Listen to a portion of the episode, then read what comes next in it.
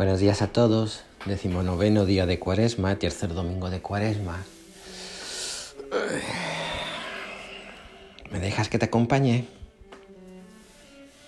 Todos hemos vivido de pequeños situaciones en las que nuestra madre nos ha dicho cómo hacer las cosas y nosotros no damos una. Hasta que ella paciente suelta la frase de madre número uno. ¿A qué voy a tener que ir yo? Hoy Jesús, en esta cuaresma, una vez más, nos invita, nos invita a mirar hacia adentro, dentro donde está el corazón, aquello que nos hace llorar, reír, sentir, actuar, creer y vivir. Ese pequeño y frágil reducto de humanidad a través del cual nos relacionamos con todos, con todos los hombres y con Dios. Es muy sencillo relacionarse con Dios o no. En cualquier caso es muy sencillo lo que Él nos invita a asumir mucho antes de que se establecieran los derechos humanos. Y es que Dios mismo, que nos conoce, ahonda en el corazón humano y a éste van dirigidas sus palabras, sus enseñanzas, sus invitaciones. ¿Cuáles? Las de sencillamente dignificar al hombre a través del mismo Dios. Las de no perder la humanidad a través de mismo de la relación íntima y personal con Dios la de encumbrar al hombre a la santidad desde la mirada santa a Dios. Dios no necesita adoradores, Dios no necesita nada y a la vez sí. Desde el mismo momento en que su sueño de una humanidad y un hombre se forjaron, Dios necesita en su amor insondable de la realización del hombre en toda su plenitud, que no es otra que la humanidad y la santidad.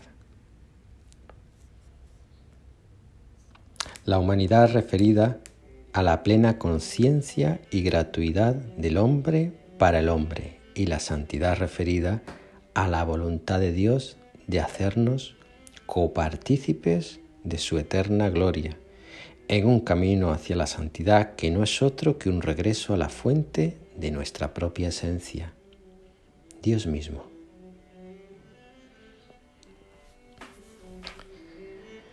Esta mirada a nuestro interior a la que Dios nos invita la expresa Cristo hoy a través del Evangelio. Hoy Cristo entra en el templo y expulsa a los animales esos mismos animales que hacían de sustitutos en los sacrificios a Dios. No pega a los hombres, no la emprende a latigazos con ellos, sino con aquellas cosas que obstaculizan la relación con el Padre y por ende con los demás. Cristo expresa aquí el cariz de su mesianismo, la propuesta de una religión nueva frente a una antigua de un corazón libre frente a un espíritu atado. Quizás por esto dijo y dice cada día, quitad esto de aquí. Quizás porque en la relación con Dios sobran cosas y falta valentía.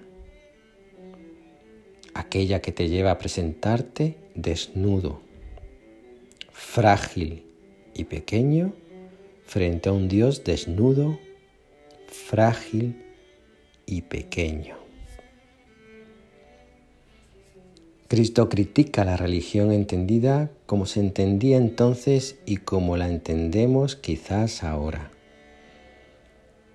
Un club de pensadores que se vanaglorian de su sabiduría, que se recrean en su paternalismo, que se creen poseedores de la verdad única, cerrados a todo aquello que deforme su bien construida espiritualidad, incluyendo cruelmente aquellos por los que Dios expresó predilección, los pobres. No vine a llamar a los justos, sino a los pecadores.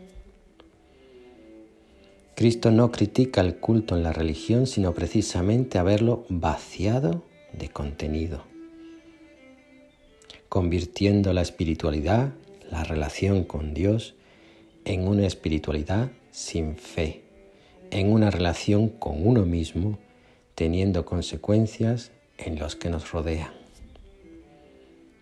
Quizás hoy Cristo esté anunciando una religión nueva, no una basada en el culto, sino una basada en la relación con el otro, con el hermano. Una religión que, la, que dé vida, comprometida con la dignidad y humanidad del hombre, para así abrirse a un camino de santidad propuesto por el mismo Dios. Un camino de santidad que nos lleva a la plenitud. Esta religión de la vida se expresa en el mismo cuerpo de Cristo, un cuerpo que será destruido en la cruz y revestido de gloria con su resurrección.